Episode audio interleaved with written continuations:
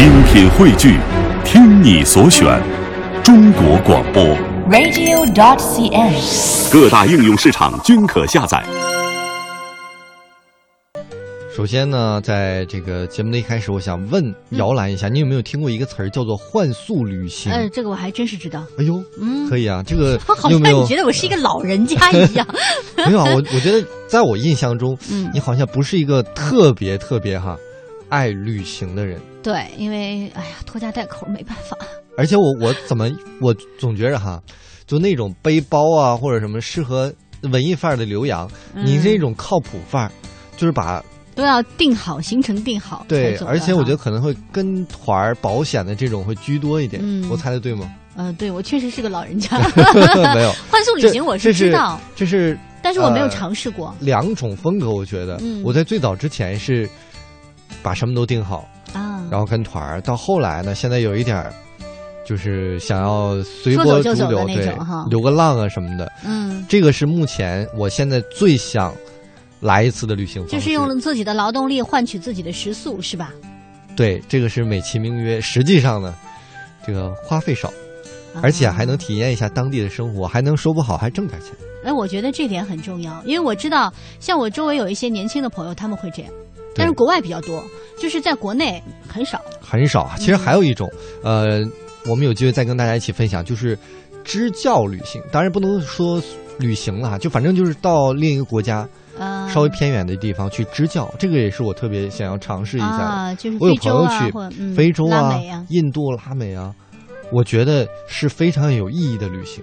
嗯，一边一方面是做了公益了，对吧？嗯，呃而且呢，我觉得自己的精神生活，真正的能够深入到当地的生活当中去，而且嗯捎带手的还帮助了一些人。呃，与这你说的是支教旅行相比较哈，我可能更愿意尝试这个以劳动力换取食宿 的这种换宿。嗯原因很简单，呃，因为我有一些朋友曾经去做支教，啊，就是到偏远的山区帮孩子带语文、数学。后来有一个朋友回来了之后，有一个孩子就给他写了一封信，写了封信，他当时感触特别深，他说嗯我再不去做支教了。啊，原因很简单，就是那个孩子告诉他，你带了我们这一段时间啊，我们特别特别高兴，但我们嗯希望你留下来，然后你就走了，又换来了一个老师。过一段时间他又走了，就是我们觉得我们是没有那个啊，跟老师不可能建立长期的信任关系的。但是对我们这些学生来讲，那个孩子说的，其实好像也就是一个五六年级的孩子啊，那孩子就说的自己的很肺腑之言。嗯他说：“如果你要真的是为我们好的话，我们希望我们的线上能把你们留下来，你们真正能在这儿带到我们毕业。”嗯而他当时想的是哈，我当时是抱有一个非常美好的目的去的嘛，嗯，可是呢，得到的这个反馈跟我想的理想差得很远，嗯，所以我可能会选择这种。但是我总觉着哈，比如说对孩子来讲，我觉得让他一直可能没有那么的快乐，还不如曾经快快乐乐过。哈。我觉得起码你曾经非常感受到了，哇，原来嗯可以这样快乐，而且我真真正正能学到一些东西，曾经学过，嗯，而且呢，后来可能也会有其他老师来，嗯，嗯。然后呢，我觉得就可能会有第二个老师再给他带来新的快乐，也嗯说不定呢。而且我觉得小的时候面对这些，可能以后社会当中其实要面对的一些东西，就是呃，有些东西就是在你生命中匆匆而过的你要可能提早要面对这些，稍微残酷，但我觉得也不一定全是坏事儿。啊另一方面，我觉得对一个支教的人来讲，如果你让他真的在这儿待时间特别特别长，也对他不一定是一个特别公平的事儿。嗯，反正我觉得这个东西吧，就要分两方面来看了哈。嗯但是我们今天主要的话题要跟大家谈的是这个换宿啊，换宿的旅行。嗯，嗯这个幻速，今天我们请到的是旅行达人黄梦瑶，他呢好像据说他两种方式都都尝试过尝试过，既支教旅行过，也幻速旅行过。啊今天我们跟大家分享的是他去新西兰幻速旅行的一个美好的经历，好，我们一起来分享一下。你听说过幻速旅行吗？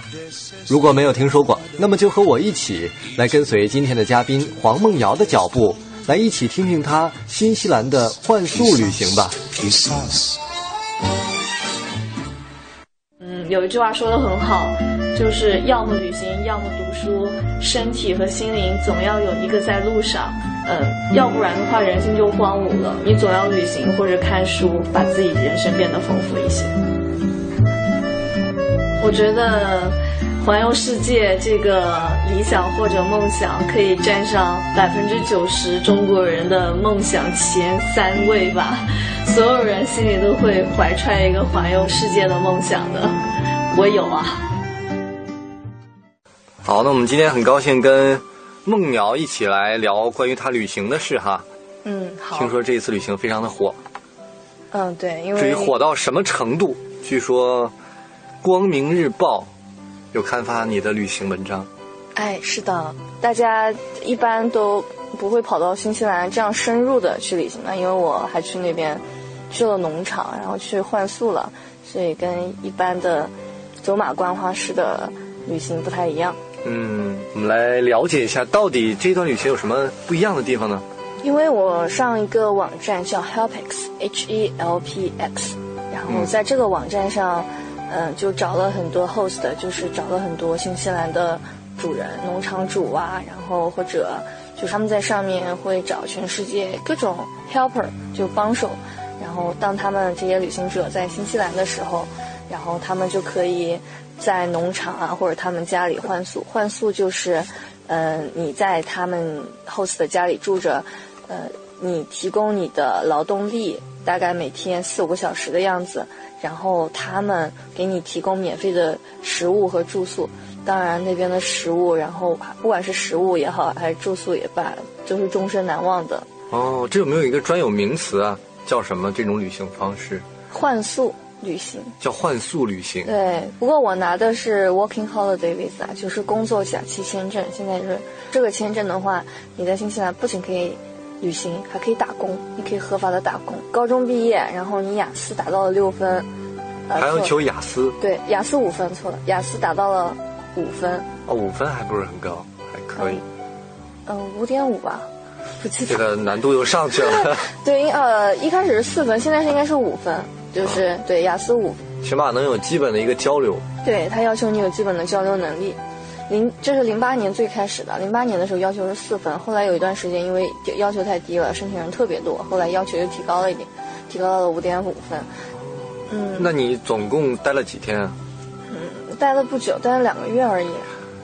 两个月还不久，你知道很多人去新西兰也就待两天或者几天。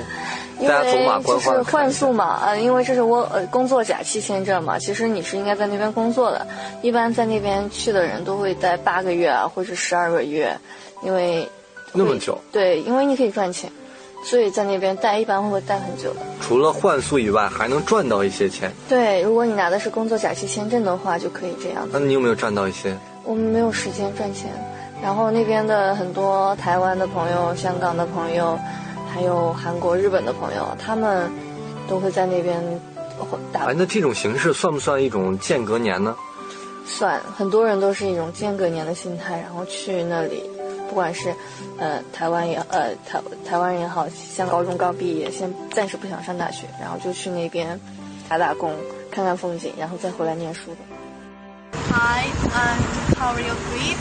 I'm originally from Japan, but I've been in Melbourne. For one year。我是从香港来的，我叫张玉平。是伊娃，来自中国广州。哎，我是 Tony，来自香港。Hello，我叫李杰，然后我来自北京。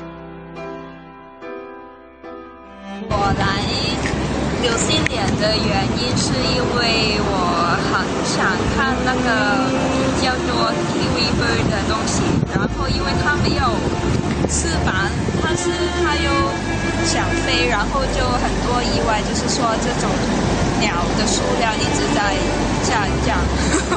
我来这里主要是打工度假啦，当然是以玩为主了，当然赚钱也很重要。我在这里想看看这里的文化，还有想试试我的英文，因为我觉得我英文还普通很烂。今年是我哦的干毕业在新西兰，然后我是去年九月一号来的，到现在为止已经八个月了。然后我在这里换宿了十一个家庭。我的工作主要是在 pack house，就是 packing apricot 呃杏李子，还有国内那种叫油桃。然后现在我们是在 Lake Tekapo。 There are a lot of hosts in New Zealand that we enjoyed um, milking, harvesting, planting, um, beehive, and uh, a lot of things, and uh, cooking, baking, and uh, chatting with girls Uh, from California and uh, Finland, and I'm going to join them uh, tomorrow. 刚才我们听了我们今天的旅行达人黄梦瑶跟我们分享的换宿旅行哈，嗯其实也可以叫做打工旅行了。对，没错，就是说白了，以劳动力换取你的食宿。对于啊、年轻人经济条件有限的年轻人，这是一个非常好的方式。是。所以我相信很多年轻人如果今天听了我们节目的话，会心动了。哎，对，其实我觉得这真是哈，对于他们来讲，就像刚才我觉得志强说的很对，这是一个开拓眼界的一个过程。对，那其实前一段时间我也心动了一下，嗯，算是一个比较怎么说呢？所谓的比较高级的打工旅行，它是给哪儿打工呢？嗯是给欧盟。前一段时间在朋友圈、在微博也挺火的，啊，就是欧盟招实习生、见习生，嗯，你去呢，给你包往返的机票报销，那不挺好吗？而且每月给你一千欧元的补助，那很好哎。而呃时间是半年，我觉得哇，让我去吧。对，那他一定有条件。就英语还英语比较娴熟，或者是欧洲的这些小国的语言你会一种，嗯，你就可以去申请哈。对，他要几个人啊？要那人多了，可能应该有一千多人吧。那挺好的啊。但是全世界范围招啊！哦，我但是我心动了，这个心动啊！那其实应该试一试。但是最后我想到了我们的听众朋友们，我最后还是忍了。听起来我刚才突然觉得啊，特别志向高远的，忽然发现啊，算了吧。